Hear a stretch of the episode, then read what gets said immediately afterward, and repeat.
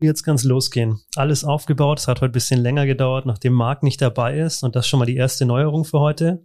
Ja, wir haben Marc heute nicht dabei, der ist im wohlverdienten Urlaub. Und ähm, ich mache das heute alleine mit dem Gast. Dementsprechend fällt das Vorgespräch heute ein bisschen kürzer aus für alle, die da draußen zuhören und sich jetzt wundern, wo ist das denn? Aber ich kann trotzdem mal so ein bisschen erzählen. Ich bin heute in München. Ich hatte mit die kürzeste Anreise bisher zu einer Podcast-Folge. Die einzige, die kürzer war, war letzte Woche ähm, oder vorletzte Woche weil die war in meiner Wohnung. Ja, insofern, da hatte ich die kürzeste Anreise. Ähm, aber heute war es auch relativ kurz hier nach München, in München angereist. Und ähm, ja, freue mich heute auf eine sehr, sehr spannende Folge. Ohne Marc würde ich direkt starten heute mit unserer Gastvorstellung und ähm, dann können wir heute ein bisschen länger quatschen, ähm, weil wir einfach mehr Zeit haben. Schnell nachdem mein heutiger Gast vor 28 Jahren in Forstinning im Münchner Umland geboren wurde, war seinem Vater klar, der Junge muss mal in den Vertrieb. Also kümmerte sich sein Vater, der selbstständig im Versicherungsvertrieb tätig war und ist, um einen Ausbildungsplatz in einem Autohaus. Der Sohn aber wollte nie in den Vertrieb und schon gar nicht in die Selbstständigkeit. Er wollte lieber etwas Handfestes lernen und machte eine Ausbildung zum Maurer. Wie es dazu kam, dass er mittlerweile eine eigene Versicherungsagentur mit mehreren Büros und einer Mitarbeiterin hat, dazu gleich mehr. Privat ist mein heutiger Gast passionierter Koch und Esser. Er liebt schnelle Autos, auch wenn er gerade der Umwelt zuliebe auf E-Mobility umsteigt. Außerdem liebt er die bayerische Kultur und hofft, dass seine Lieblingsbrauerei, bei der er übrigens offizieller Förderer ist, bald ein eigenes Wiesenzelt hat. Aber zurück zum Thema. Wie kam es denn nun zu einer eigenen Versicherungskarriere?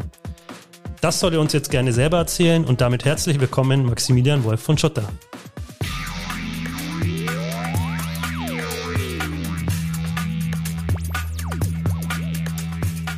Willkommen bei Inside Insurance, dem Podcast rund um alles mit V, Versicherung, Vertrieb und viel mehr.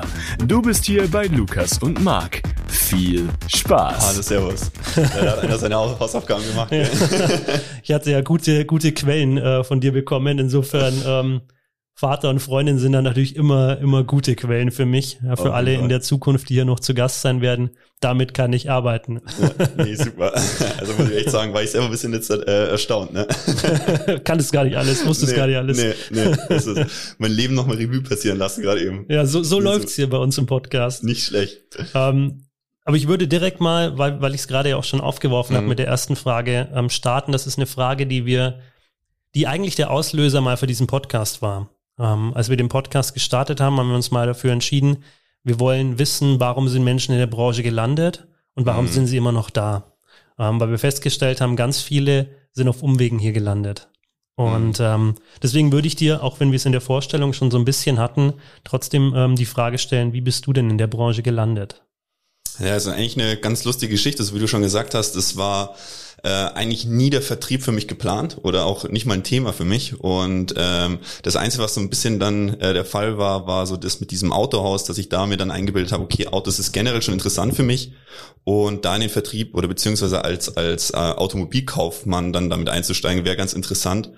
Ähm, aber schlussendlich äh, ist es dann nicht dazu gekommen. Und zum Maurer bin ich dann so gekommen, dass mein Bruder generell schon in dem Betrieb tätig war, wo ich dann auch meine Ausbildung gemacht habe. Und äh, ja, war damit eigentlich auch super happy und habe die Ausbildung fertig gemacht, noch dann äh, als Geselle weitergearbeitet dort, ne?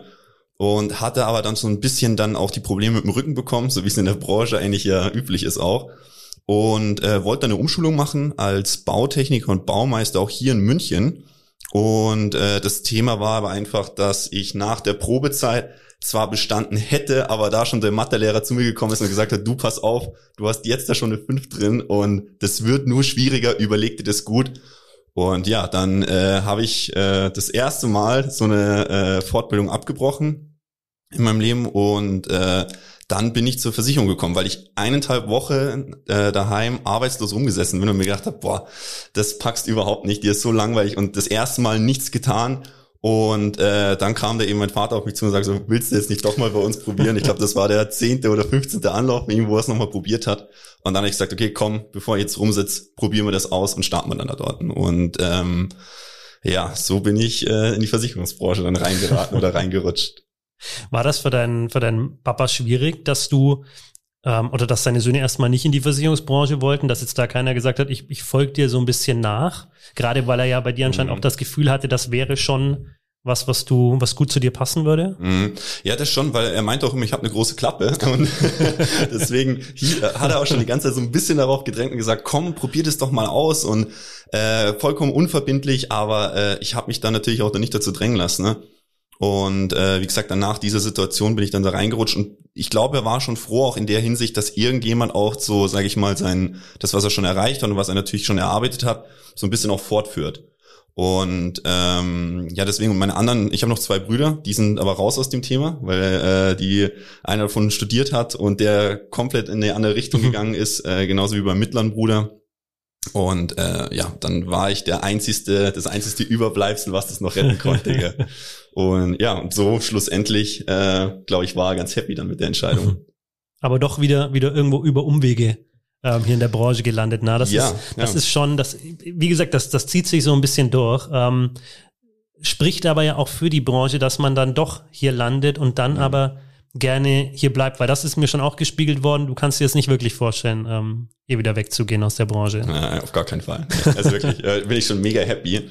Und ich glaube, so ein bisschen hängt es auch damit zusammen, dass die Leute nicht in die Branche gehen wollen durch diese Voreinstellung, glaube ich schon, was man, was man so im Kopf hat, wie dieser klassische Versicherungskaufmann oder Versicherungsfachmann oder Fachfrau dann in dem Fall äh, äh, ausschaut. Und ich glaube, da tun sich die Leute schwer, können sich, glaube ich, nicht damit identifizieren und wollen das dann auch nicht äh, machen. Einfach. Weil bei mir war das genau dasselbe. Hm. Dachte mir, also hart gesagt, aber so, so einen schmierigen Versicherungsvertreter, boah, das würde ich überhaupt nicht machen wollen. Und da war auch dann damals von meinem Vater, der sagte, ja, dann mach's besser. Und das war so schlussendlich, wo ich gedacht habe, komm, dann äh, packt man das Ganze an. Aber das ist ja eigentlich das Spannende, ne? Du hat, du hat, dein Vater macht ja diesen Beruf und du hast ja an ihm eigentlich gesehen, dass es nicht dieser schmierige und trotzdem hat ja. man aber dieses Bild im Kopf und das finde ich ist so, ist so schade und das ist das, was wir ja mhm. versuchen auch mit dem Podcast letzten Endes so ein bisschen zu ändern oder nicht mhm. nur ein mhm. bisschen, sondern zu ändern, ähm, dass diese Wahrnehmung eine andere wird. Mhm. Ähm, wenn man es selbst in der eigenen Familie nicht merkt. Mhm. Ist glaube ich auch ganz gut, dass man, sag ich mal, die Message mal überbringt, äh, dass das nicht mehr so äh, so gängig ist in der Branche eigentlich auch. Ja, und ich glaube, also man sieht's ja auch. Also ich meine, wenn man sich, wenn man sich die Leute anguckt, äh, wenn man dich anguckt, du bist jetzt, siehst jetzt nicht nach dem typischen spießigen äh, Krawatte bis oben festgezogen. Nochmal, das, ich, ich überspitze das ja immer. Ich bin ja jemand, der selber gerne Anzug, Krawatte trägt, mhm. aber das ist immer so dieses, dieses pauschale Bild, das man halt ja. im Kopf hat. Ne? Also schlecht sitzender Anzug, schlecht sitzende Krawatte, irgendeine Aktentasche dabei und dann äh, ja. loslassen auf den Kunden. Das ist es ja in den seltensten Fällen heute. Mhm. Zumindest nicht bei der Arminia. genau, und ich glaube, glaube auch bei vielen anderen Gesellschaften nicht. Es, es gibt mhm. sicherlich immer diese, diese schwarzen Schafe, nenne ich es jetzt einfach mhm. mal, ähm, oder die so ein bisschen in der Vergangenheit ähm, festhängen. Ähm, mhm. Aber ja, das ändert sich ja glücklicherweise. Mhm. Ähm, wenn ich dich jetzt, ich frage dich das jetzt einfach mal, was, was macht dich ähm, oder warum bist du so gerne in dieser Branche? Was macht dir am meisten Spaß an dieser Branche? Hm. Das Lustige ist eigentlich an der Stelle, dass du so verschiedene also so viele verschiedene Persönlichkeiten immer kennenlernst. Also das ist wirklich von dem einen Termin, den du am Vormittag hast, wo du mit einem, mit einem Ohr- oder Chefarzt aus irgendeinem Klinikum sprichst und im, im Nachgang bei dem ganz normalen Arbeitnehmer ist, der schaut, dass er irgendwie seine letzten Groschen noch zusammenhält äh, und sich eventuell noch die, die, diese Absicherung noch holen kann, die er unbedingt haben möchte. Und äh, diese verschiedenen Persönlichkeiten, die man da trifft, das ist irgendwie das, was es so interessant macht und dass kein Tag so abläuft wie der vorherige auch. Und klar, da gibt es bestimmt mehrere Berufe, aber das ist das, was mich da am meisten antut, sag ich mal, von, von der, äh, von dem Job her. Mhm.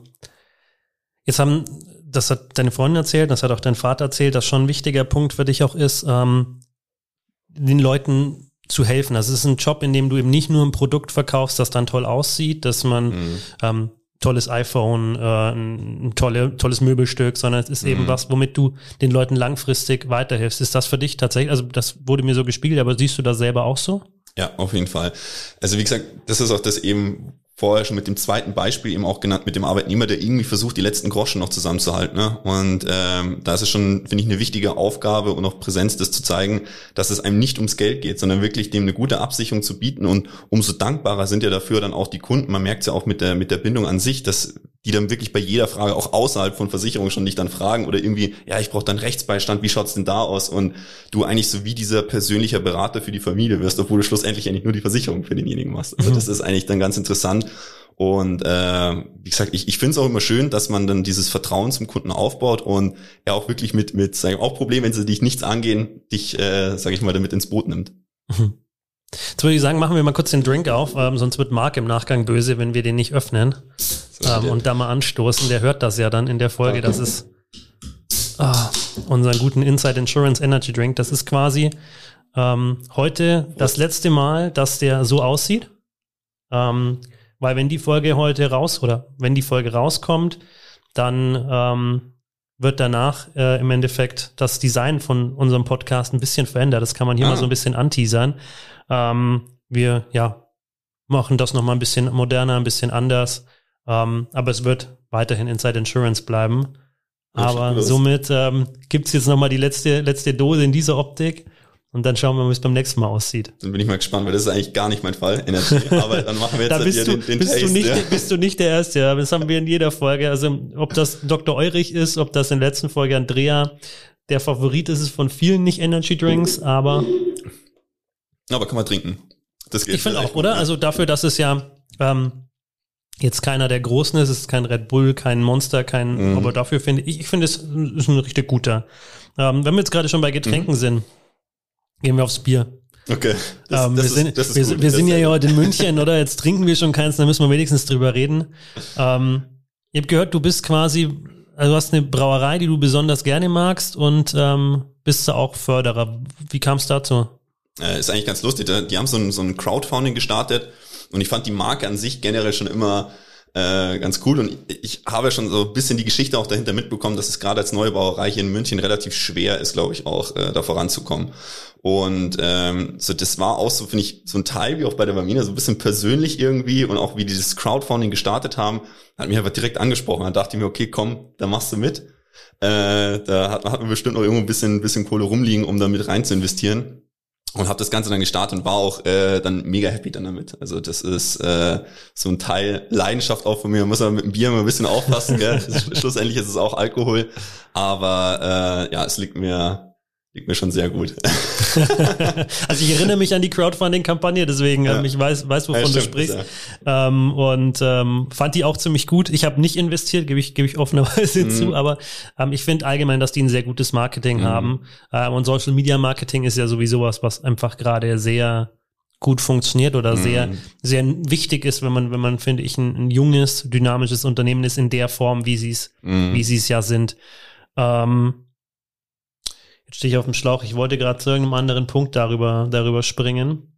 Ach ja, genau. Ähm, das ist ja in einer gewissen Weise auch soziales Engagement ähm, für die Region, für ein Unternehmen, aber ganz grundsätzlich ist das was, wo du, wo du sagst, da bist, das ist was, was dich interessiert, wo du aktiv bist oder wie, wie stehst du zu sowas? Äh, generell zum Investment oder wie dann? Oder? Ja, genau. Äh, ja, schon. Also so auch privat natürlich äh, relativ viel mit der, mit dem Thema zu tun. Äh, lustigerweise bin ich trotzdem in der Krankenversicherung gelandet und mache äh, relativ wenig äh, Leben auch. Aber eigentlich so das Investment an sich hat mich schon immer gejuckt. Also es war auch so, dass ich damals schon, wo ich dann 18 geworden bin, mir wirklich sofort so, ein so ein Depot eröffnet habe und äh, direkt damit losgelegt habe, mich über sämtliche Aktien, ETFs, Fonds schlau zu machen, zu investieren und das bis heute beibehalten. Und äh, ja, anscheinend auch erfolgreich damit. Also ich habe noch nicht das ganze Geld verzockt. Und äh, ja, läuft, läuft super. Und wie gesagt, da ist vielleicht auch so ein bisschen so dieser Investmentgedanke schon immer mhm. dahinter gewesen. Und äh, vielleicht hat mich das dann nochmal bei der bei der jungen Brauerei, ich weiß nicht, Marken, Marken darf man glaube ich immer nicht sagen. Ach ja, doch, wir machen hier, wir machen hier, es ist ja keine bezahlte Werbung, insofern darf man das schon nennen, dass das Giesing, okay. Giesinger Bräu ist. Ah, okay, sehr gut. Dann äh, schlussendlich hat es dazu geführt, dass ich dann beim Giesinger Bräu dann auch investiert habe. Und äh, ja, vielleicht ist das einfach dieser dieser Grundgedanke, der mhm. da schon drin ist. Hast du das Gefühl, dass das in unserer Generation, jetzt sind wir beide so roundabout mhm. 30, ähm, dass das in unserer Generation ein stärkeres Thema ist, ähm, die, die sein, seinen Kapitalaufbau zu äh, diversifizieren, also nicht alles aufs Sparbuch zu legen, weil es halt nicht mehr funktioniert? Mhm, ich glaube schon, aber ich glaube, das kommt auch so ein Stück weit auch wieder durch Social Media dass ja äh, das immer mehr der Gedanke dazu ist, dass jeder ja schnell viel Geld oder reich werden möchte. Und äh, ich denke, dadurch interessieren sich auch immer mehr Leute auch für dieses Investment, ähm, vielleicht diesen Grundgedanken dahinter zu haben, ah, hier kann ich schnell viel Geld machen. Und ich glaube, deswegen äh, kriege ich auch bei mir im Freundeskreis mit, sind es immer mehr Leute, die sich äh, für das Investment interessieren Und äh, da sage ich mal auf Fuß ne? wenn nicht auch immer ganz gut, aber sie probieren es, gell? Das ist ja schon mal der erste, erste gute Gedanke. ja, Lieber stimmt. probieren, als wie so eine Gelegenheit ungenutzt. Das, das stimmt, das wobei ich finde, also da ist Social Media natürlich auch ein schwieriger Faktor, weil auch viele mhm. da Aktientipps und so weiter geben, die halt ja, nicht ja. vom Fach sind, sondern die halt einfach nur sich denken, das funktioniert halt gerade gut als Influencer. Mhm. Na, das, das ist dann wieder die, die schwierige Kehrseite, aber du hast natürlich vollkommen recht, es ist super, dass junge Leute ähm, sich mit dem Thema erstmal beschäftigen. Mhm. Jetzt sagst du, du machst in erster Linie KV, LV ist nicht ganz so dein Vielbereich, aber nichtsdestotrotz würde mich interessieren, wie du das denn siehst, weil ähm, klar sind die Leute dann mehr auf Investieren getrimmt, also sie, mhm. sie kennen sich mehr aus, aber es geht ja dann eher in die Richtung ETF-Investition, eher mal Aktieninvestition, eben mal mhm. bei einer mhm. Crowdfunding-Kampagne mitzumachen. Ähm, aber wie kriegt man diese Leute dann für eine LV motiviert, von der Rentenversicherung motiviert. Klar, mit, mit Index oder mit Vor, aber ganz grundsätzlich hast du, hast du da Gefühl? Ich denke, ich denke, das ist ein bisschen so der steuerliche Aspekt ist, warum man das eigentlich dann wirklich als, als äh, Renten- oder Lebensversicherung verpacken sollte. Aber ich glaube, den, den Leuten fehlt so ein bisschen, so was ich jetzt auch bei mir mit dem Freundeskreis mitbekomme, so ein bisschen diese Flexibilität und dieses selber Spielen. Und da ist die, würde ich jetzt sagen, auch äh, viele Gesellschaften schon mega gut aufgestellt. Aber ich glaube, denen fehlt so ein bisschen dieser Anreiz und sofort zu sehen, okay, heute habe ich beispielsweise Summe X als, als Gewinn gemacht oder ich glaube, dass dieser Anreiz fehlt. Weil klar, es gibt diese Überschussbeteiligung, die jeder immer dann äh, äh, zugeschickt bekommt, aber es ist halt einmal im Jahr ja? und man ist halt wechselt man das dann wirklich und, und shiftet man und macht eigentlich dann nicht so mhm. ja, es jeder. Ist, es fehlt so, klingt jetzt blöd, weil es, ein, weil es, ein, weil es um, hier um Investitionen und um Altersvorsorge mhm. geht, aber es fehlt so ein bisschen diese Gamification Charakter. Mhm. Also, dass ich eben, ich sehe, da ist was passiert, ich, ich challenge mich, mhm. ich, ich habe ein Aktienpaket da oder ich habe einen ETF, der läuft gerade nicht so, dann switche ich nochmal woanders hin. Das ist klar, das ist bei der mhm. Rentenversicherung natürlich ein bisschen schwieriger. Ich glaube, es geht also man kann ja doch ganz gut bei uns switchen. Ja. Ähm, ich jetzt einfach mal unsere Produkte, weil die, die kenne ich halt. Ähm, nichtsdestotrotz hast du recht, es ist natürlich wesentlich unflexibler, mhm. ähm, was in vielen Fällen gar nicht so schlecht ist, dass es unflexibler mhm. ist, weil man kann in schwierigen Situationen wie jetzt nicht einfach sagen, oh Gott, alles ja. weg, weil ich habe Angst. Panik, genau, also ja, die, die Panik, das ist halt so ein bisschen der große Vorteil aus meiner Sicht dann, dann für die Rentenversicherung, mhm. dass man sagt, da kann ich halt jetzt nicht einfach mal aus Zu, einem raus. Ja, zugreifen. Weil wenn man so manchmal sein Depot momentan anschaut, dann möchte man Schwierig. vielleicht eigentlich schon ganz gerne raus. Deswegen glaube ich, dass ich es in der Rentenversicherung wieder gemacht hätte. Ja, aber das, das glaube ich fehlt ein bisschen. Aber äh, wie gesagt, einfach diese Übersicht, diese Transparenz. Klar kann man sich das auch so holen. Ich meine, wenn ich jetzt eine, eine Rentenversicherung habe und so dieses klassische mit mit MSCI und dem Ganzen, klar kannst du ja nachschauen, kannst im Internet nachschauen, wie mhm. läuft und, und siehst es mhm. ja auch, was der Tag aktuell gemacht hat. Aber das ist halt dann, sage ich mal, glaube ich, den meisten Leuten trotz der heutigen Zeit wieder zu umständlich, da wieder mhm. in, einer, in einer separaten App oder online nachzuschauen, wie ist das gelaufen. Und äh, in dem Depot schaust du halt rein und siehst, zack, alles auf einen Blick, okay, da und da und da bin ich investiert, so und so schauen die Gewinne aus. Ja, und dann aus. am besten also, noch ein, ein, Papierformular ausfüllen zum Vorwechsel. Ja, genau. Ähm, also das, ist, mhm. das müsste, glaube ich, so ein mhm. bisschen mehr digitaler aufgestellt werden. Ich glaube, dass das dann auch die jüngeren Leute gerade mehr ansprechen würde. Ja, eine App, in der ich bestenfalls also nehmen wir mal eine Barmenia. Mhm. Es gibt eine Barmenia-App, da kann ich momentan meine Rechnungen, kann meine Verträge, da kann ich ja, ja viel machen. So, aber da wäre es natürlich schon cool, jetzt mal einfach in die Luft gedacht, wenn man da sehen würde, wie ist denn gerade der aktuelle heutige Stand meiner Rentenversicherung. Deswegen, so, ja, ja. Das wäre, siehst, haben wir hier die Geschäftsidee uns schon ja. überlegt. Ich gebe das gleich mal weiter ja, an die Produktentwicklung. Ja. dass wir gut. das gerne hätten. Waren wir ähm, schon produktiv. Eigentlich. Ich wollte gerade sagen, ähm, wir nehmen dann äh, den Bonus dafür. ja, sehr gut, mach mal. Ich glaube, es liegt an dem Energy, den kann es sein. Ja, ich, glaub, ich, ich wollte gerade sagen, also da trinken wir jetzt mehr und dann geht hier, geht hier auf jeden Fall schon mal was. Hier, Armenias neue Ideenfabrik wird jetzt hier gestartet. Ähm, ich würde tatsächlich trotz dessen, dass wir hier gerade die Produktidee des Jahres gelauncht haben, ja. äh, mal nochmal einen kleinen Sprung machen und mal nochmal ein anderes Thema hüpfen. Das ist ja mal, wenn man das nur zu zweit macht und Mark hier fehlt, dann fehlt immer das, dann ist es, hat es mehr einen Interviewcharakter. Das, mhm. das ähm, merke ich jetzt gerade schon. Ähm, das heißt, wir müssen hier gucken, dass wir nicht zu sehr ins Interview verfallen, aber das krieg, machen wir, glaube ich, gerade ganz, ganz okay. wir geben ähm, unser Bestes, gerne sehr. Das Lustige ist, ähm, ein Thema, ich frage ja die Leute, mit denen ich spreche, frage ich so bestimmte Dinge. Also ich lasse die erstmal erzählen, sag, erzähl mir einfach mal, wer ist das denn? Und dann erzählen die, erzählen die, erzählen die und äh, mal wird das mehr, mal mehr, mal wird das weniger. Ähm, bei den beiden gestern war es definitiv mehr. Ja, die haben mehr erzählt über dich. Ähm, die wussten, was sie erzählen wollen. Ähm, oder es ist zumindest spontan aus ihnen rausgesprudelt. Ähm, ein Punkt, der aber bei deinem Vater relativ früh kam und bei deiner Freundin gar nicht, obwohl es ja für dich anscheinend ein relevanter Punkt zu sein scheint, ist Sport. Ja. Und wir stellen das ja immer wieder fest hier im Podcast. Jeder, der den Podcast regelmäßig hört, ähm, wird das, wird das, wird sich jetzt erinnert fühlen, dass wir ähm, ganz viele Gäste haben, bei denen Sport ein super wichtiger Ausgleich zum Vertriebsalltag ist. Ist das bei dir auch so oder ist Sport bei dir einfach unabhängig davon, was, was du wahnsinnig gerne machst? Nee, definitiv. Also es ist so, dass man ja am Anfang von der Zeit immer relativ viel auch mit, mit dem Kopf Probleme hat. Also dieses nachts dann im Bett wachlegen und über verschiedene Sachen nachdenken, gerade glaube ich, wenn man aus dem handwerklichen Bereich auch dann so als Quereinsteiger kommt, und äh, da habe ich dann schon so einen Sport, so ein bisschen die Ruhe dann am Abend gefunden. Also war wirklich ausgepowert, du legst dich ins Bett und fertig und hast eigentlich gar keine Gedanken mehr, äh, über die du nachdenken kannst, weil du wirklich platt bist, eigentlich sofort dann einpennst. Und das war bei mir ein großer, großer Schritt, den ich, ähm, den ich dann auch gemacht habe und jetzt mittlerweile wirklich eigentlich jeden Tag Sport mache, weil das wirklich am Abend, man kommt dann äh, nach Hause, legt sie ins Bett, ist fertig und man hat noch so diesen zusätzlich zur Arbeit noch so dieses kleine Erfolgserlebnis dann immer. Und äh, bin aber, setze mich nicht mal wirklich auf irgendeine Sportart fest, also nicht so dieser klassische Läufer oder äh, dass ich irgendeine Sportart so wie Fußball, Koma, sondern es ist eigentlich so, dass man immer mit, mit Freunden verschiedene Sachen ausprobiert. Übrigens heute nebenbei, dann beim Tennisspielen, auch noch nie gemacht, probieren wir heute aus. Und äh, das finde ich eigentlich dann ganz amüsant, so immer diese verschiedenen Sportarten auszuprobieren. Und halt überwiegend, ja, Fitness ist natürlich, also das klassische Fitnessstudio. Mhm äh, da bin ich wirklich drei, vier Mal die Woche und äh, das funktioniert eigentlich ganz gut. Jetzt habe ich gehört, du bist ähm, ziemlich perfektionistisch veranlagt. Und da habe ich jetzt aber eine Frage zum Sport, weil wenn du, und ich bin auch so, ich bin, mhm. also ich bin jetzt vielleicht nicht so sportbegeistert wie du, aber ich bin, mhm. wenn ich Sport mache, immer so, ich möchte viel ausprobieren, viel unterschiedliche mhm. Dinge. Ähm, dadurch wirst du ja aber nicht der, der Beste mhm. ähm, in einer einzelnen Sportart, sondern du mhm. bist halt in jeder gut, aber du bist in keiner der Beste. Mhm. Ähm, wie geht das zusammen mit deinem Perfektionismus? Ja, okay, das ist äh, gute Frage, gute Frage. Das mit dem Perfektionismus war sicher meine Freundin.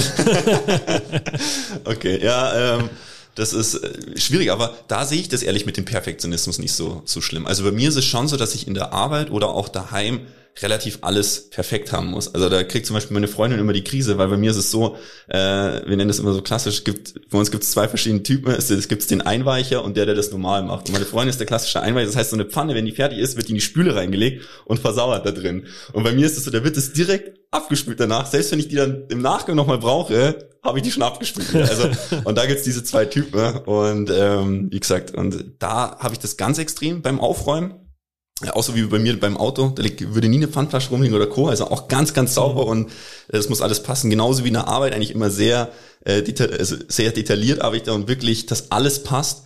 Aber äh, beim Sport habe ich das irgendwie gar nicht so. Also das ist dann irgendwie, schalte ich das da ab oder ich weiß nicht, da geht's glaube ich dann mehr darum, nicht der Beste zu sein, sondern wirklich einfach Spaß an der Sache mhm. zu haben. Also wie gesagt, deswegen auch heute äh, geht er mit meinen Freunden, wir versuchen wirklich immer jegliche Sportart auszuprobieren. Und heute dann auch, also klar, wird man von einmal Tennis spielen, ist glaube ich nicht der, nicht der nächste Boris Becker. Aber äh, ich glaube, da geht es einfach wirklich nur noch um den Spaß und, und Zeit mit seinen Freunden zu verbringen. Mhm. Also ist eigentlich, glaube ich, eh das Wichtigste. Also bei mir, was ich bei mir zum Tennis sagen kann, ich gehe regelmäßig squashen. Mhm. Ähm, Auch super. Mag ja. ich total gerne. Und mein bester Freund nicht, das ist so, wir versuchen immer, mal klappt's besser, mal klappt's weniger gut, einmal die Woche squashen zu gehen. Ähm, und wenn man dann zwischendrin Tennis spielen geht, ist das eine Vollkatastrophe, weil du nämlich beim Tennis dann auf dem Ball haust wie so ein Irrer und der einfach nur irgendwo hinten landet und nicht im Feld. Also den Tipp kann ich dir okay. geben. Den, Weniger hart draufhauen wie beim Squash. Den nehme ich schon mit. Das das ich, da tue ich mir im Tischtennis auch immer schon so schwer. Ne? Da, da baller ich immer drauf und triff nie die Tischtennisplatte. Aber ja, das kann ich mir vorstellen. Gut, vielleicht setze ich heute gleich um dann. also ja. dieser kleine Tipp am Rande. Ähm, aber ich, auch um nochmal auf dieses mhm. Thema Abspülen zu kommen, ja, dass ich und im Auto ähm, darf nichts liegen. Ich ja, ich fühle dich. Also ich ja. weiß, was du meinst. Das ähm, kenne ich zu gut ähm, und ich bin da bin da ähnlich veranlagt. Also ähm, ich kann das gar nicht leiden, wenn im Auto irgendwelche Sachen rumliegen. Und meine Frau hatte lange Zeit ein Pferd mhm. und ist natürlich viel an Stall und dann liegt natürlich einfach Zeug im Auto, weil du es halt nicht ständig dann von Wohnung in Auto und äh, rumträgst. Mhm. Und das war für mich schwierig am Anfang. Ja, Gerade, dass wir dann einen Neuwagen hatten und dann lagen da, ha, dafür. Oh. Äh. Ja. Aber Auto, wenn, wenn wir eh schon beim Auto sind, du bist ein Autonarr, habe ich gehört. Ja, so ein bisschen, ja, auf jeden Fall. Also hat mich schon früher angefixt, ja. Wie kam es dazu? In der Familie oder oder? Ja, ein Stück weit glaube ich auch. Also mein ganz großer Bruder beispielsweise gar nicht. Mein mittlerer Bruder und mein Vater sind ja da ganz extrem. Also mein Vater, glaube ich, der hat das so ein bisschen auch als Vorzeigefunktion dann mitgegeben. Und äh, ich glaube, dass ich das da einfach ein bisschen mitgenommen habe. Und gerade, wie du schon vorher erwähnt hast, ich bin ja auf dem Land groß geworden, also wirklich da äh, die nächste S-Bahn-Station war von mir sieben Kilometer entfernt, dass ich überhaupt noch irgendwo hingekommen bin.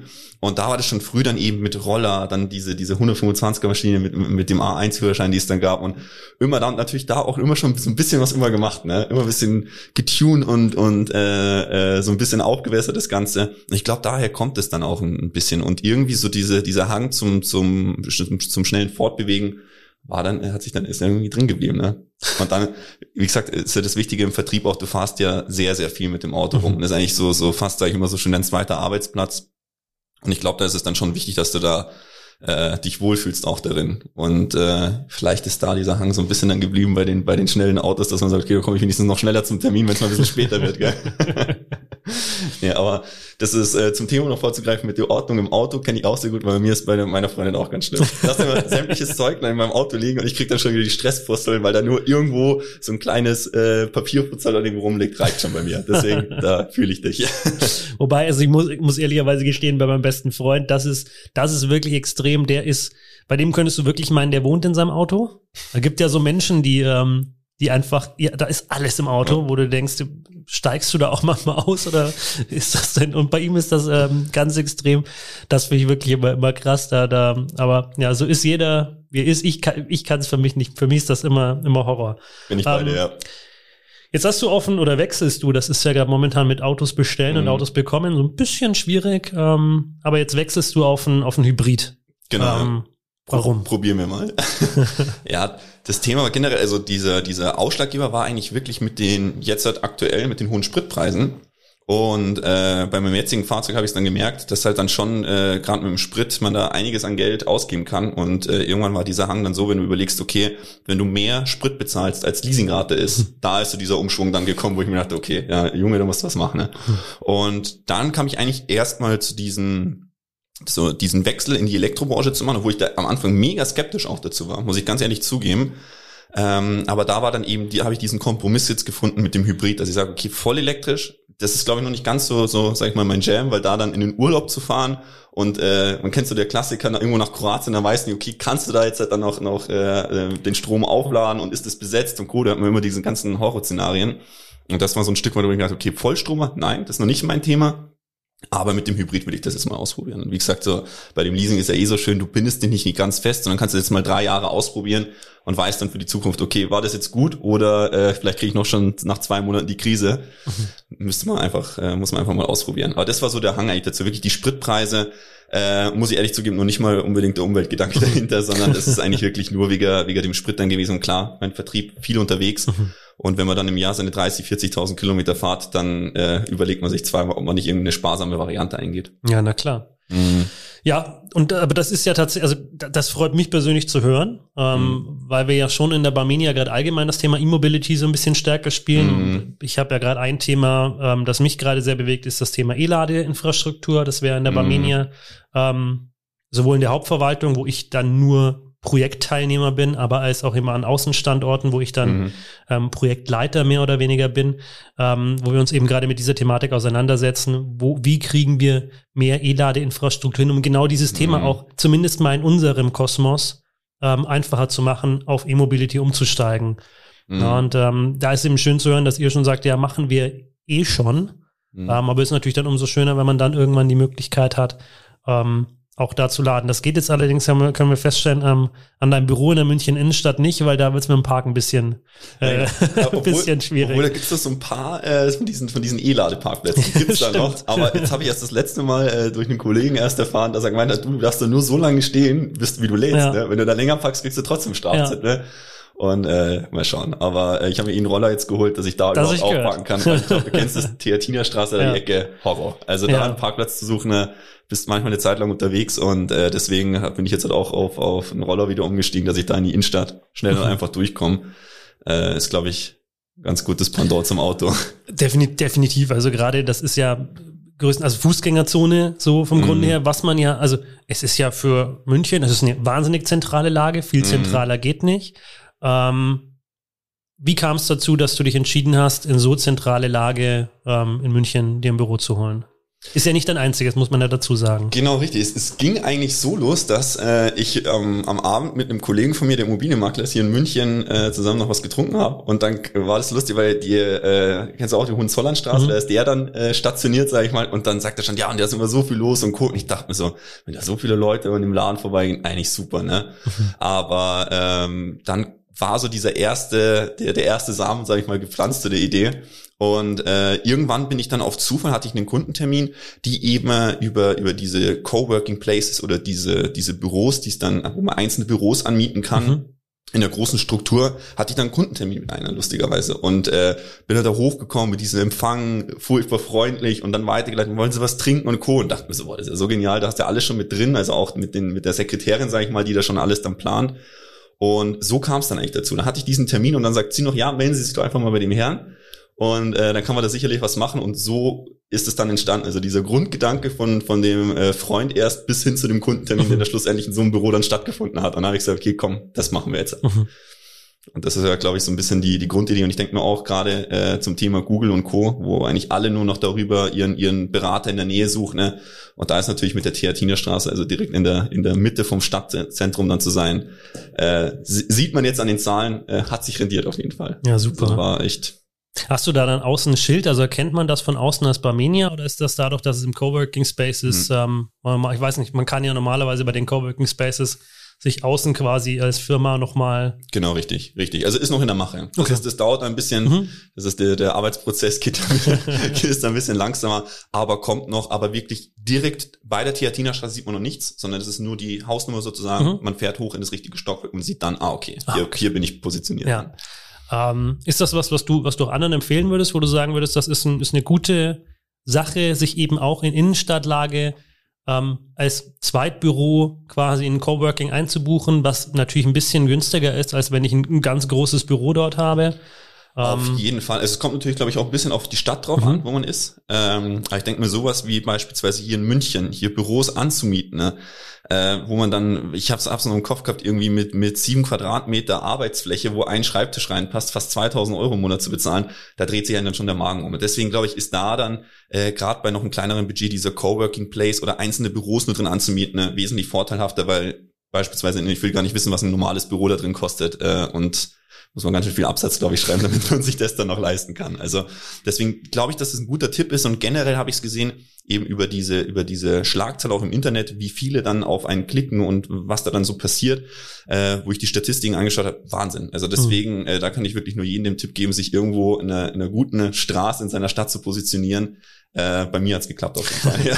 da, da, wird sich Marc jetzt freuen, wenn er die Folge im Nachgang anhört, weil das ist ja tatsächlich auch die Strategie der Vertriebszentren, wirklich mhm. in, ins Zentrum zu gehen, in, in, die, in die besten Straßen, nenne ich es jetzt mal, mhm. da mit einer Retail-Fläche, also wo man wirklich außen gebrandet ähm, mhm. sofort Barmenia kennt. Und das unterschreibst du jetzt in einer gewissen Weise damit. Das ist es mhm. zwar bei dir nicht, nicht das große Vertriebszentrum, sondern das ist mhm. das einzelne Büro, aber es spricht ja sogar noch mehr dafür, dass du trotz dessen, ich setze das jetzt mal in Anführungszeichen, wo, wo es ja nur ein Büro ist und man erst, wenn man oben ist, die Barmenia mhm. sieht, aber trotzdem, einfach weil man es im Internet gefunden hat oder weil man dich schon kennt und sagt, das ist einfach eine super Lage, da bin ich einfach, da komme ich locker hin, steige ich aus der S-Bahn, gehe ich hoch, steige ich aus der U-Bahn, gehe ich hoch.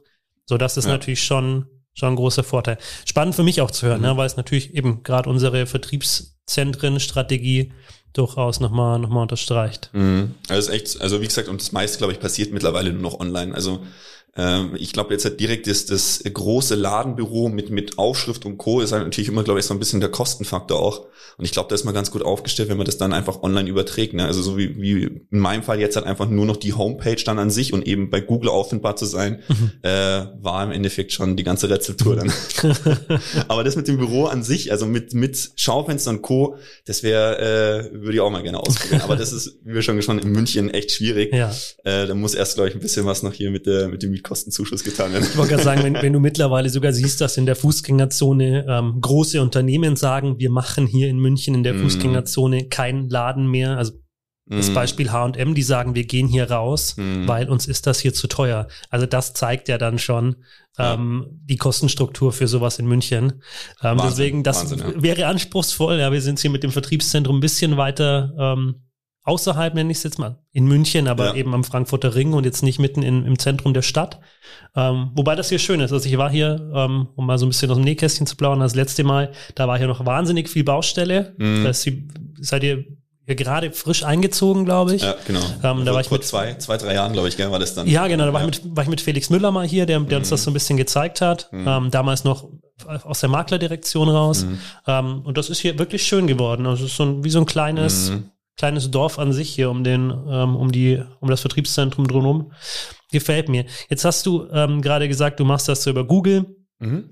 Und das ist ein Thema, das gestern angesprochen wurde, Google-Rezessionen. Mhm. Ähm, dein, dein Vater hat das mal kurz angesprochen, hat dann äh, aber festgestellt, er hat noch, ähm, noch mehr Rezessionen als Oh du. ja, ja. Ähm, Er ist auch länger dabei. Das darf, darf, man, darf man nicht vergessen. ähm, aber da interessiert mich natürlich in dem Zuge, weil wir Mhm. das ja schon, schon jetzt mal hatten, ähm, mit Mutter und Tochter, die gemeinsam ähm, eine Versicherungs, eine Mhm. Versicherungsagentur haben. Wie ist das denn bei euch? Wie ist die Zusammenarbeit und wie funktioniert das für dich? Also eigentlich sehr gut. Also das Lustige ist, äh, mein, die, ich sehe auch in, in meinem Vater nicht so wirklich so diese, diese Schlüsselperson als Vater, sondern es ist mehr eigentlich wirklich so eine, so eine Freundschaftsbasis, die da schon besteht. Also was wir rumalbern in der Agentur, das darf eigentlich keiner erzählen. Ich glaube, sonst wird keiner mehr kommen. und es ist sehr freundschaftlich alles aufgebaut. Und deswegen muss ich auch schon sagen, ich könnte es mir eigentlich gar nicht mehr vorstellen. Es ist jetzt auch äh, in einem gewissen Alter, wo man eigentlich über Ruhestand und Co. nachdenkt, m, will er aber gar nicht. Also ich glaube, dass äh, ihm das auch ganz gut tut, sag ich mal, mit so einem junge, jüngeren äh, Burschen noch zusammenzuarbeiten. Ne? Und äh, da ist wirklich, also uns geht sehr gut eigentlich da zusammen. Mhm. Da kann man, kann man mehr eigentlich von einer freundschaftlichen Basis sprechen, als wie äh, durch das, dass er eigentlich als, als mein Vater ist dann. Mhm. Wie teilt ihr euch das auf? Habt ihr ähm, jeder seinen eigenen Kundenstamm oder habt ihr einen gemeinsamen Kundenstamm? Wie, wie macht ihr das? Genau, nee, wir haben, jeder hat seinen eigenen Kundenstamm. Also wir äh, sind jetzt am überlegen, das Ganze dann zusammenzulegen, eben auch über, vielleicht über eine Gesellschaft oder äh, über diese neue Idee, die es jetzt bei der Bamine gibt, mit den äh, Vertriebszentren dann, die da, die da geplant werden.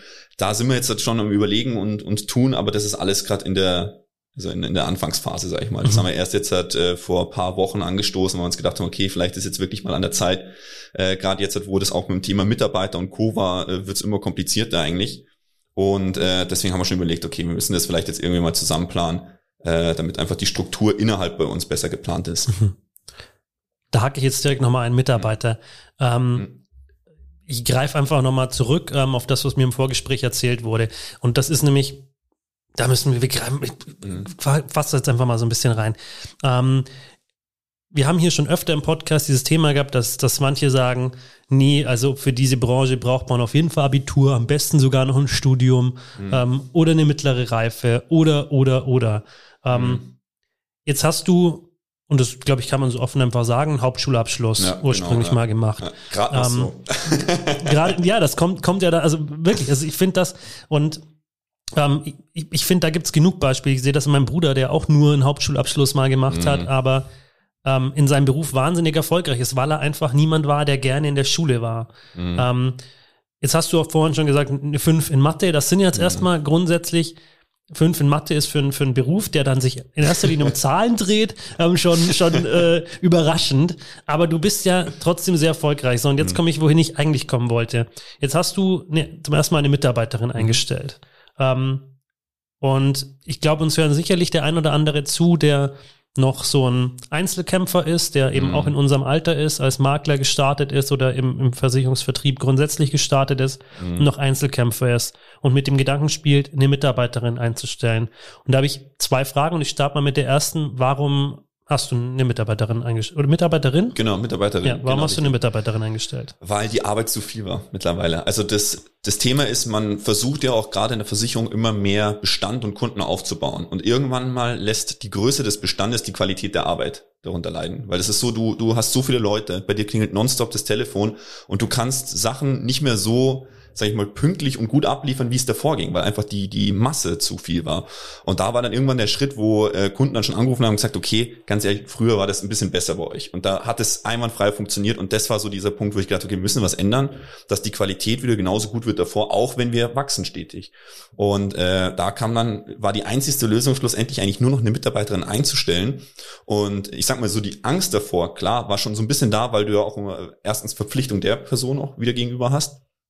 Und andererseits natürlich auch Zeit äh, dafür aufgeben musst, um die einzulernen, dass das alles dann funktioniert und ist es dann die richtige, meldet die sich dann krank. Es sind ja so viele Sachen, die einem im Kopf rumschwören, aber schlussendlich an, an die Leute, die darüber überlegen, das aufzumachen, kann ich nur den Tipp geben, es einfach auszuprobieren. So wie fast mhm. eigentlich mit allen Sachen im Leben, das ist ein bisschen, glaube ich, auch das Motto, einfach ausprobieren, äh, weil selbst wenn die Situation dann schlechter ist als wieder vor, dann kann man wenigstens sagen, dass man es ausprobiert hat und ich glaube, in den meisten Fällen äh, äh hat man hat man die gute Entscheidung dann danach getroffen. So wie bei ihr auch. Äh, wir sind jetzt mega happy. Die nimmt uns Arbeit ab. Äh, das hätten wir äh, nie geschafft. Also wie gesagt, deswegen einfach happy und ausprobieren. Und ich glaube, das ist der beste Schritt dazu, mhm.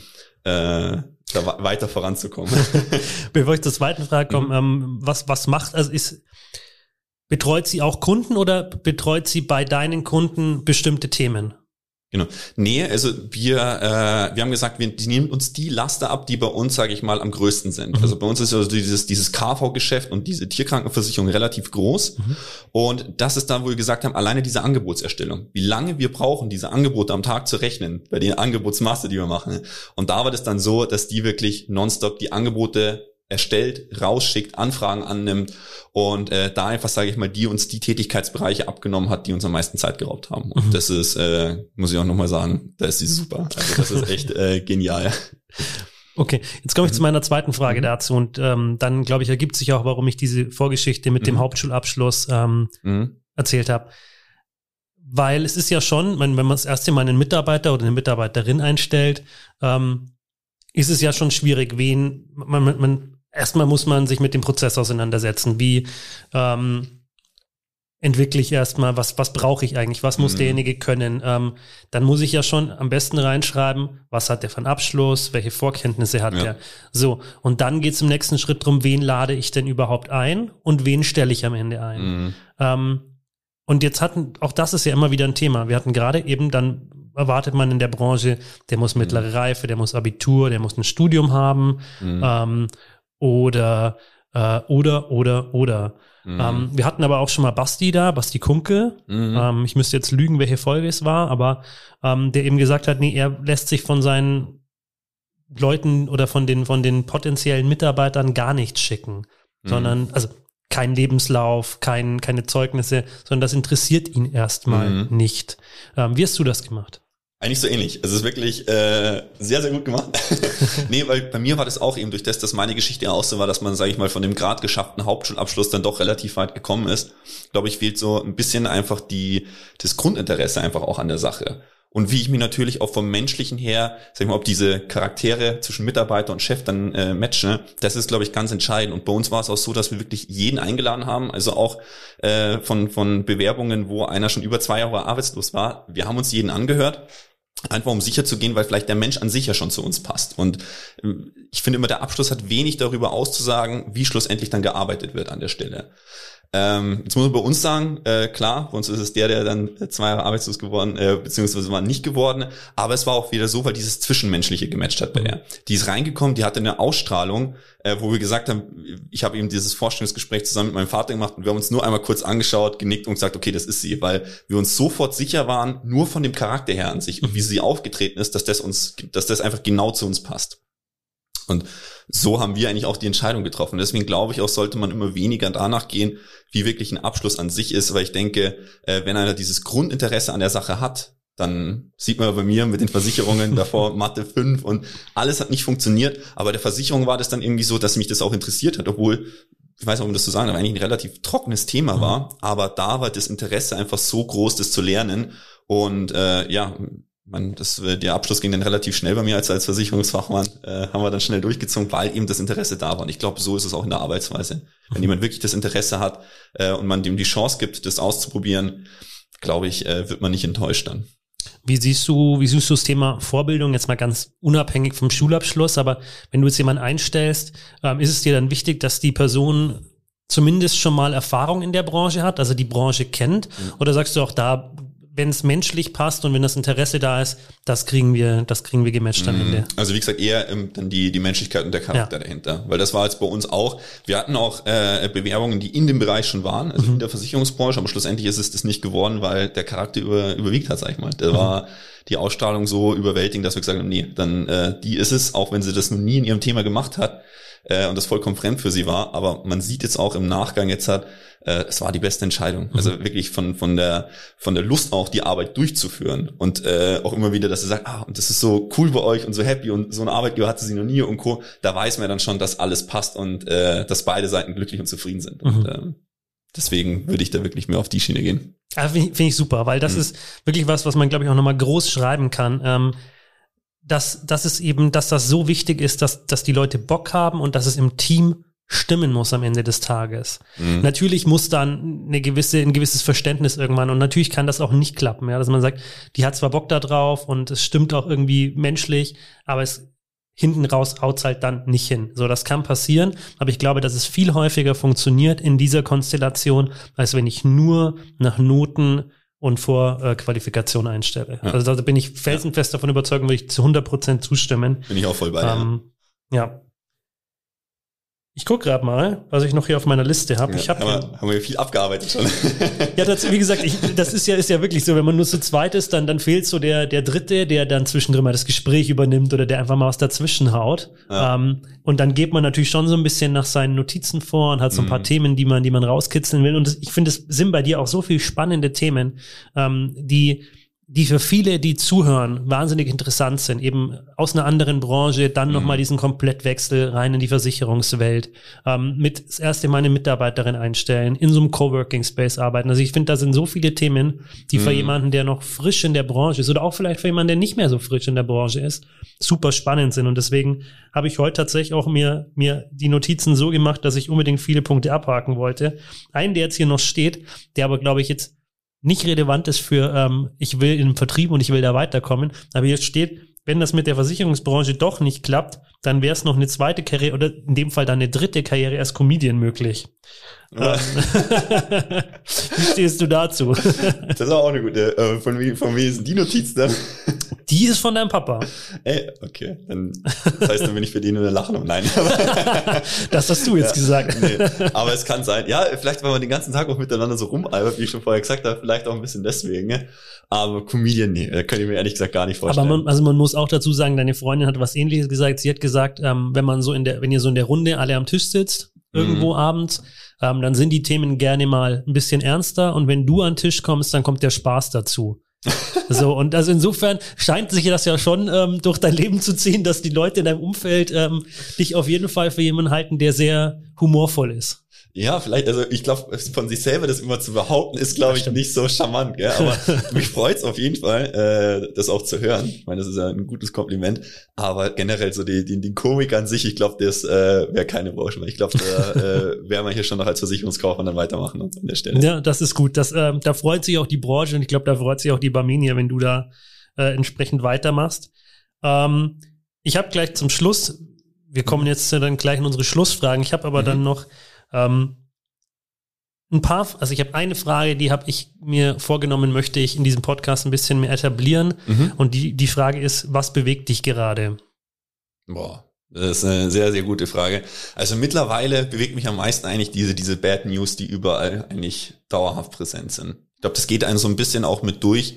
Und äh, ich nehme jetzt auch einen sehr, sehr guten Tipp auch von, mein, von meinem Vater auch entgegen, dass man generell äh, so ein bisschen sich von dem ganzen Social Media und von den Nachrichten und Co ein bisschen abschattet. Also klar, äh, viel zu wissen, gerade in der Branche, ist mega sinnvoll, aber äh, auf Dauer, glaube ich, geht man daran kaputt. Und gerade mit den ganzen, was wir jetzt hatten mit Corona und Ukraine und wer weiß, was jetzt schon als nächstes ist mit, mit Affenpocken und Co., also es lässt ja nicht nach. Und klar, ich finde, man sollte generell im Bilde sein, aber man kann sich auch kaputt machen an sowas. Und die dauerhaft diese News zu verfolgen, äh, das ist irgendwann, geht es mit einem durch und ich glaube auch, dass sich bei dir so ein bisschen der Charakter auch mitwandelt dann, weil du eben nur noch deinen, sag ich mal, den Gewissen und deinen Kopf mit diesen dauerhaft schlechten Nachrichten Nachrichten füllst. Und äh, das ist das, was mich eigentlich viel zur Zeit bewegt, weil man wirklich, ich glaube nicht nur mir das, dass mir das so geht, sondern vielen anderen auch, dass man eigentlich sich schon fragt, okay, was kommt denn jetzt als nächstes? was steht nächste Woche an? Ähm, und deswegen, also wie gesagt, auch so ein kleiner Tipp, was mir sehr geholfen hat, auch, äh, dass man dann ein bisschen einfach davon weggeht und mhm. äh, sich vielleicht nicht mehr ganz so viel im Social Media aufhält und, und sich mit schlechten Nachrichten vollpumpt ist, glaube ich, eine, ein guter Einwand, um da ein bisschen klaren Kopf wieder zu kriegen.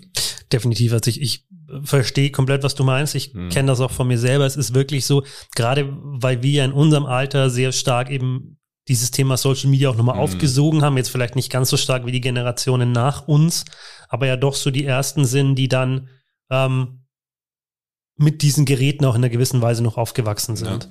Ja. und ähm, deswegen sind wir halt da viel affiner, unsere Nachrichten darüber zu konsumieren, unser Wissen darüber zu konsumieren. Ähm, und es ist natürlich sehr, das stimmt, sehr stark, aktuell sehr stark negativ geprägt. Mhm. Und ähm, da haben wir uns tatsächlich auch schon Gedanken gemacht, ob wir hier im Podcast mal so ähm, ein, zwei, drei, vier Folgen zum Thema Resilienz oder ganz grundsätzlich zum Thema ähm, wie geht man mit, mit schwierigen Drucksituationen um? Jetzt nicht nur, das ist jetzt eher was Privatleben, aber auch Mhm. ganz grundsätzlich, wie geht man mit schweren Phasen, mit Drucksituationen um? Da finde ich das ähm, nochmal ganz, ganz spannend, dass du das jetzt auch ansprichst, dass dich das tatsächlich auch aktuell im Privaten bewegt. Ähm, und mal gucken, ob wir da demnächst mal noch ein paar Folgen zu machen. Mhm. Ich mir ganz Ähm, interessant, ja. Ja, und ich glaube, es hilft auch vielen, gerade im Vertrieb, weil man doch sehr, ähm, da gibt's eben öfter mal Schwäche, schwierige Phasen. Mhm. Ähm, und wenn dann noch solche privaten Themen dazukommen, die ja eigentlich gar nicht so privat sind, das ist eher was Gesellschaftliches, Mhm. ähm, wie man, wie man mit solchen News umgeht. Aus einer Ähm, Dauerbelastung, die schon da genau. ist. Also gerade durch, wie in der Branche, dann von Mhm. den Kunden und Co. die Probleme abzukriegen, dann daheim vielleicht noch die Probleme abzukriegen, generell diese, diese Gesellschaftsprobleme dann auch noch. Das glaube ich wird irgendwann dann zu viel. Ich meine, so dieses Thema mit, mit psychischen Erkrankungen, Depression und Co. sieht man auch an den, an den Mhm. Fallzahlen, das wird ja immer extremer. Mhm. Und ich glaube, dass ein Stück weit das wirklich dadurch kommt, dass einfach dieser, dieser Zufluss an Medien und, und äh, an diesen Bad News einfach immer mehr wird. Ja, ich, das ist ein, also eins, was ich für mich immer so sage, ähm, wenn es immer darum geht, ah, die Welt wird immer schlechter, immer schlimmer. Mhm. Ähm, das sehe ich persönlich nicht so, sondern meine Meinung ist einfach, früher hat man es nicht so mitbekommen. Genau, ja. Ähm, wir sind heute dir. so multimedial, wir kriegen äh, jede kleinste Kleinigkeit überall mit. Das macht sie nicht weniger schlimm. Aber ich glaube, nichtsdestotrotz muss man eben für sich ähm, sich da so ein bisschen dagegen abschotten, wie du es gerade auch schon Mhm. gesagt hast, und ab und zu einfach mal sagen, ja, ist schlimm, aber ist jetzt gerade nicht mein Ja. ähm, Thema. So böse und so blöd das klingt, aber man muss, da muss man dann auch auf die eigene Gesundheit achten. Ja. Und ja, da bin ich gespannt, ob wir das hinkriegen hier im Podcast, dass wir da noch ein paar Folgen zu machen. Mhm. Ähm, das war jetzt nochmal ein schwieriges Thema zum Schluss. Dann kommen wir jetzt aber nochmal in den, in den äh, ruhigeren, lustigeren Bereich. Alle Leute, Endspurtfreunde, Attacke Baby, es gibt drei Fragen zum Schluss. Ja, wir kommen in den Endsport und machen unsere Schlussfragen. Ähm, bei mir sind das ja in der Regel immer dieselben. Marks Fragen ähm, differenzieren sich immer. Mhm. Dadurch, dass er nicht dabei ist, muss ich mir jetzt quasi, oder habe ich noch ähm, zwei zusätzliche hinten raus, die ich dir stellen würde. Mhm. Ähm, würde aber anfangen mit, ähm, welches Buch hast du zuletzt gelesen? Oh, äh, zuletzt gelesen oder noch dabei? Gerne beides. Okay, also äh, jetzt gerade dabei bin ich bei Meister der Rhetorik. Mhm. Also ein bisschen auch um diese Sprachskills äh, für so Anlässe wie heute so ein bisschen zu üben, weil das war nicht ganz immer so mein Streckenpferd. Ich meine, Beratung ist immer die eine Seite, äh, Seite aber frei zu sprechen oder sowas wie hier äh, nochmal an. Und deswegen äh, wollte ich mich da ein bisschen so mehr Wissen nochmal aneignen. Deswegen kam dann der Meister der Rhetorik äh, ins Spiel. Und äh, zuvor war ich gerade ehrlich gesagt bei ähm, oh, wüsste ich nicht, also ein Buch von Warren Buffett, aber ich weiß nicht ganz genau, der ähm, von wem das geschrieben worden ist, wenn ich ehrlich bin. Müsste ich, müsste ich nachschauen. Packen wir, packen Aber- wir dann, wenn du es mir gesagt hast, in die Show Notes, dann kannst Ja. du da ja danach lesen. Okay, mal, mal. Ich bin, bin mir ehrlich gesagt nicht mehr sicher, ist schon eine, eine Zeit lang her, weil ich hänge gerade äh, eine Zeit lang am Meister der Rhetorik, ja. Okay. das heißt aber in erster Linie dann Sachbücher oder liest du auch mal ähm, Belletristik? Nee, wirklich nur Sachbücher. Okay. Ganz, ganz extrem. Also irgendwas, was mir, sag ich mal, von der Persönlichkeit her einen Mehrwert bringt, da bin ich voll dabei. Mhm. Aber ansonsten so diese, diese Roman und Co., das ist äh, ehrlich gesagt nicht. Dann lieber die Filme wieder. Da bin ich dann wieder dabei. Sehr gut. ähm, jetzt habe ich schon gehört, deine Freundin ist viel Podcast-Hörerin. Wie ist das bei dir? Hörst du Podcasts? Ganz ehrlich, nein, nein. Okay, genau, weil dann, dann Nee, spare ich mir nämlich die zweite Frage schon mal und frage dich lieber ähm, nochmal, ähm, was ist deine Lieblingsserie? Oh, auch gute Frage. Lieblingsserie würde ich schon fast sagen, ist jetzt eine, ein bisschen schon aus der Zeit gekommen. Äh, Game of Thrones war ein ganz, ganz großes Thema bei mir. Also wirklich auch öfters durchgeschaut, weil äh, die Serie mich mega fasziniert hat. Äh, und was ich auch immer sehr, sehr super fand, war so The Big Bang Theory. So dieses Intelligente mit dem lustigen äh, Charme dahinter. Super genial. Das Okay. ist, äh, hat voll meinen Nerv getroffen. Also wenn ich gerade, ich empfehle heute einfach auch mal was, weil es mir, Mhm. mir gerade, ähm, was ich wahnsinnig gut finde, ist äh, Better Call Saul. Mhm. Ähm, Ah, das ja, ist ja, ja. hier quasi ein, ähm, ein Prequel zu ähm, Breaking Bad. Mhm. Und ähm, ich fand Breaking Bad schon wahnsinnig gut. War auch super, ja. Und ähm, Better Call Saul ist aus meiner Sicht tatsächlich noch mal besser. Mhm. Ähm, es ist anders. Es hat nicht so diese ähm, Effekte, wo du denkst, wow, was für eine Mhm. Wendung hätte ich nicht damit gerechnet. Aber es hat viel weniger Längen als Mhm. Breaking Bad. Also wirklich eine Wahnsinnssendung. Ähm, kann ich Mhm. nur jedem, der Breaking Bad gefeiert hat, kann ich äh, Better Call Saul empfehlen. Den, Wahnsinnig den Tipp merke ich mir, ja, auf jeden Fall. Wissen wir, was wir heute Abend machen.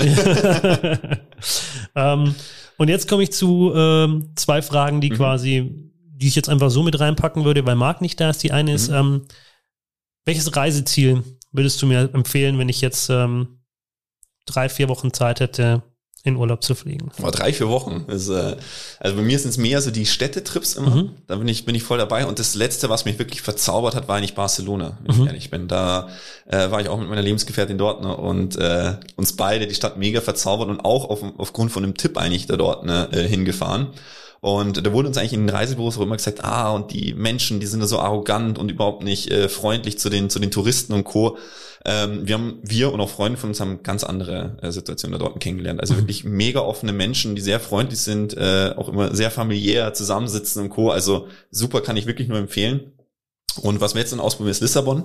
Äh, mhm. man so ein paar unser, unser Liebe ich. Ja, war schon dort gewesen, ne? Okay, super. Also wenn du da noch ein paar Restauranttipps brauchst, ähm, Okay. komm auf mich zu. Die Nummer hast du ja dann.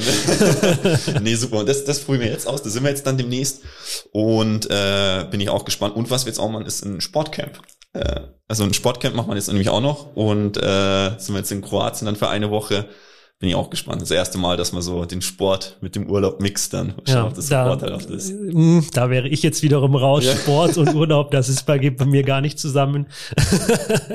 Aber ja, Barcelona habe ich jetzt schon öfter gehört, das werde ich mir Mhm. mal merken. Drei, vier Wochen habe ich deswegen gesagt, damit man nicht gedanklich ähm, Reiseziele ausschließt, die so ein bisschen weiter weg sind. Ah, okay. Das ist okay. ja oftmals dann, wo man sagt, ah, da Mhm. braucht man mindestens so. Südamerika. Oh, ja. Genau, zum Beispiel. Ähm, aber Barcelona werde ich mir dann jetzt tatsächlich nochmal auf die Liste setzen, weil das, Mhm. wie gesagt, hatte ich jetzt schon öfter empfohlen gekriegt. Sehr gut.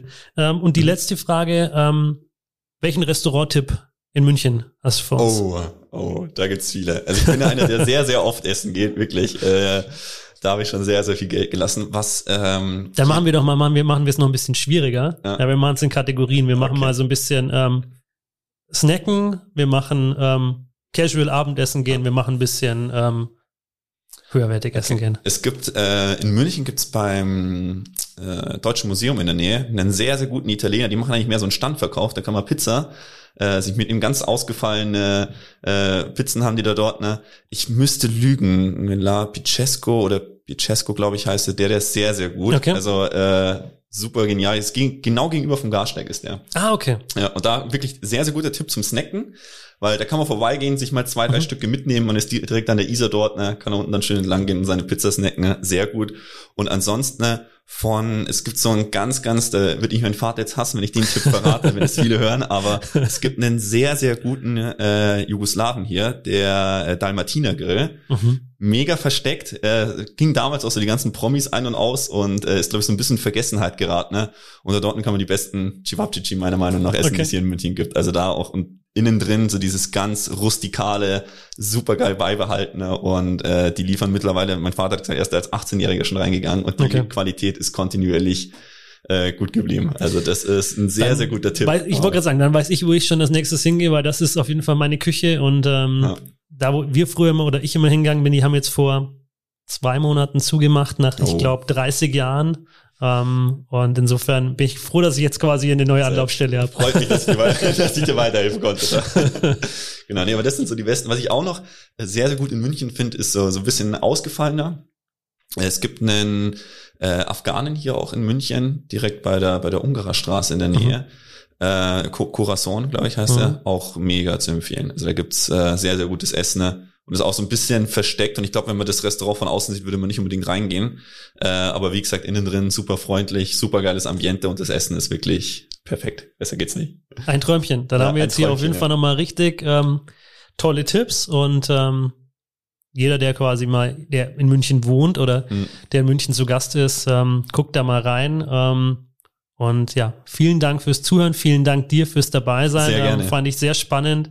Und ähm, ja, wir bleiben ja auf jeden Fall in Kontakt, weil ich brauche hier noch ein paar Tipps. Ja, machen wir. Das klären wir jetzt dann noch. Ciao. Das war Inside Insurance, ein Podcast produziert von Frau Holler.